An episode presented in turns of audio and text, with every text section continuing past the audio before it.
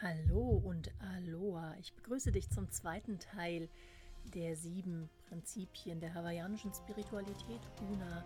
Heute mit den letzten drei Prinzipien, die nochmal ganz viel Kraft und Power einladen. Und ich würde sagen, wir legen gleich los.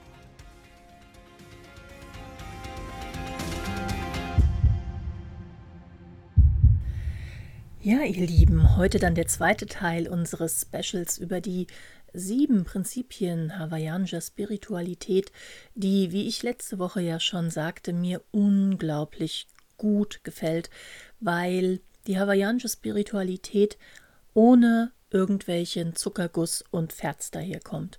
Es ist eine ganz bodenständige, ganz alltagstaugliche Spiritualität, die tatsächlich in meine täglichen Therapien und Coachings mit einfließt, ganz einfach, weil sie umsetzbar und menschenfreundlich ist und nicht an irgendwelche Voraussetzungen gebunden ist, wie nur bei Neumond, nackt um die Linde tanzen oder sonstiges. Nein, das ist jetzt böse, aber ihr wisst genau, was ich meine. Das letzte Mal hatten wir Makia, die Energie folgt deiner Aufmerksamkeit, Mana, die Macht wohnt in dir, Manava, Kraft ist immer jetzt und hier das Dasein in der Gegenwart und natürlich Aloha, die Liebe, das Mitgefühl, sei glücklich mit dir in deinem Leben.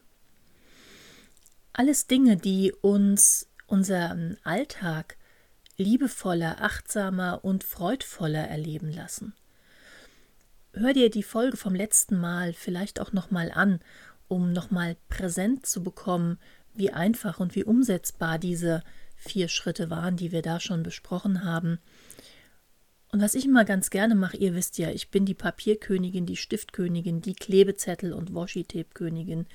Vielleicht schreibst du dir zu jedem der Prinzipien einen Satz auf, der mit dir in Resonanz gegangen ist, der dich getriggert hat, der dich zum Lächeln gebracht hat. Das macht es immer ein bisschen einfacher, diese Dinge auch umzusetzen. Meine Großmutter sagte immer, Wer schreibt, der bleibt. Heute also geht es weiter mit Pono, dem fünften Prinzip der Spiritualität. Und ich möchte dich auf eine kleine Gedankenreise einladen. Stell dir vor, du bist auf Maui, es ist ein wunderschöner Sonnenuntergang und du sitzt mit einem weisen alten Kahuna, einem hawaiianischen Schamanen, auf einem Felsblock am Strand, die Füße im warmen Sand vor dir der Ozean, ein unvergleichlich schönes Farbspiel am Himmel, die Luft wie Samt. Und um dir Pono zu verdeutlichen, würde der Kahuna dich fragen, was in deinem Leben lässt dich stark fühlen, wo in deinem Leben fühlst du dich groß und authentisch?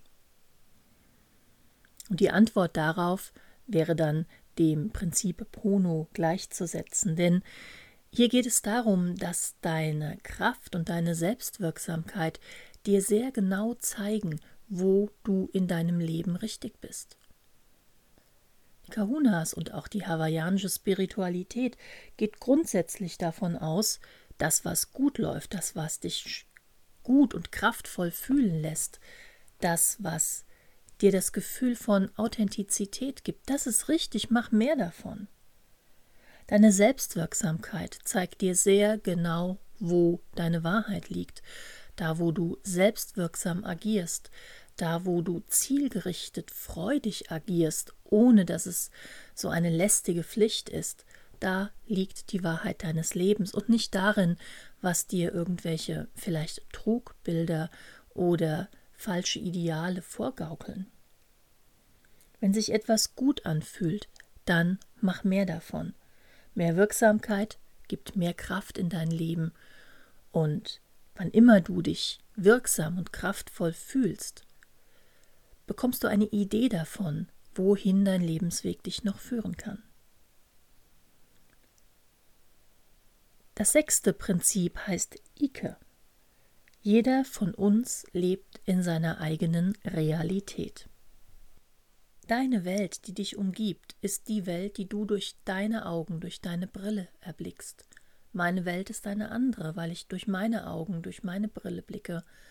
Unsere Erfahrungen, unsere Erinnerungen, unsere Erlebnisse, unsere Traumata, und unsere euphorischen Momente lassen uns einen höchst individuellen Blick auf die Welt entwickeln und so unsere eigene Realität erschaffen. Du erschaffst deine Gefühle, du erschaffst deine Gedanken und so erschaffst du deine Welt und den Blick darauf. Ihr erinnert euch vielleicht einmal, als wir schon über Meditation mal gesprochen haben, habe ich gesagt, Meditation ändert dein Schicksal. Und was sich erstmal anhört wie der Titel eines Esoterik-Ratgebers, ist tatsächlich wissenschaftlich belegbar. Dein Gehirn ist ein fauler Sack, das wissen wir in der Zwischenzeit. Es geht immer ganz normale Wege. Die, die es schon mal gegangen ist, die Gedankenwege sind gut, da braucht man wenig Energie, die geht man immer wieder. Wenn du immer wieder die gleichen Gedankenwege gehst, wirst du immer wieder die gleichen Gefühle haben, du wirst immer wieder aufgrund der Gefühle die gleichen Handlungen entwickeln und immer wieder dein gleiches Schicksal dadurch bewirken.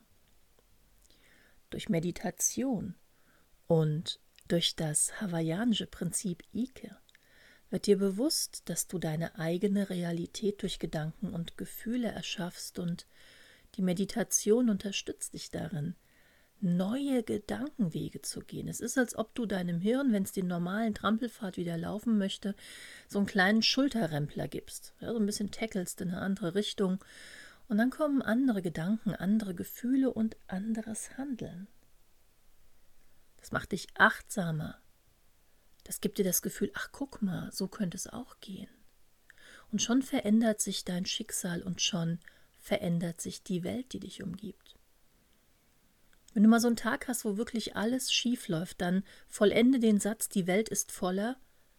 Und wenn die Antwort darauf läuft, lautet Idioten, Arschlöcher oder wie auch immer, dann kannst du dir sicher sein, dass das einer der Gründe ist, warum dein Tag gerade so schräg läuft. Ike, das Bewusstsein darüber, dass du deine Welt selber erschaffst, lässt dich auch mit einer gewissen Toleranz und mit einer gewissen Gelassenheit die Menschen um dich herum betrachten.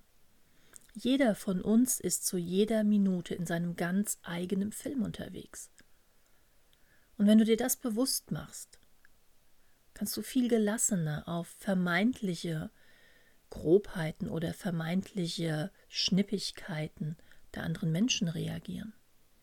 Manchmal ist es ihnen gar nicht bewusst, weil sie gerade ihre die Welt ist ganz böse Brille aufhaben. Erlaub dir Tagträume und spüre einmal hinein, was in deinem Körper sich verändert, wenn du Tagträume zulässt und in diese Tagträume einmal ganz tief hineintauchst und dann fühle, wohin deine Reise gehen soll. Deine Tagträume können ein ganz, ganz, ganz guter Hinweis darauf sein, wohin zieht dich deine Sehnsucht. Was ich im Coaching und der Therapie sehr oft mache, ist Tagträume einladen. Meine Klienten werden eingeladen dazu. Schließ deine Augen, lehn dich an, spür die Füße auf dem Boden, spür die Lehne des Sessels und dann träume einmal in den Tag hinein. Wie möchtest du leben? Was wünschst du dir? Wo ist deine Sehnsucht?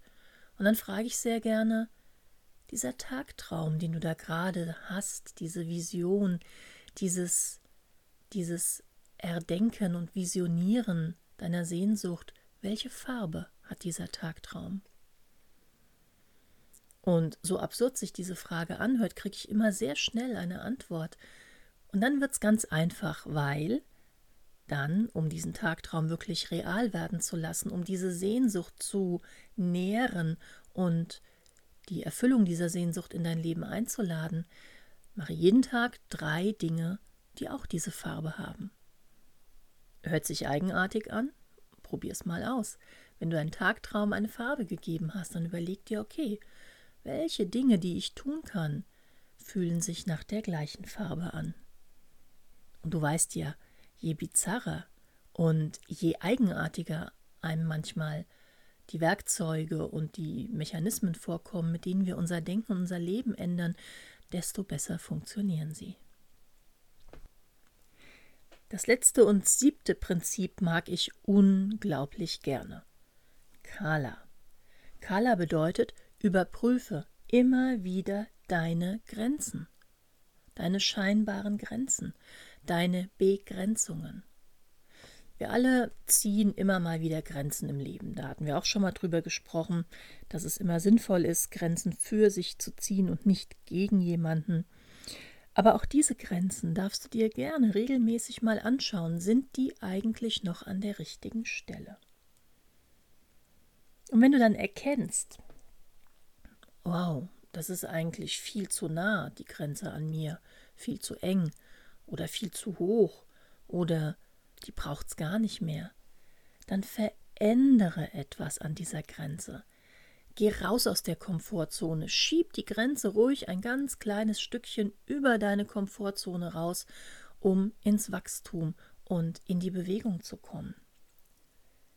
Grenzen sind nur zeitlich bedingt richtig.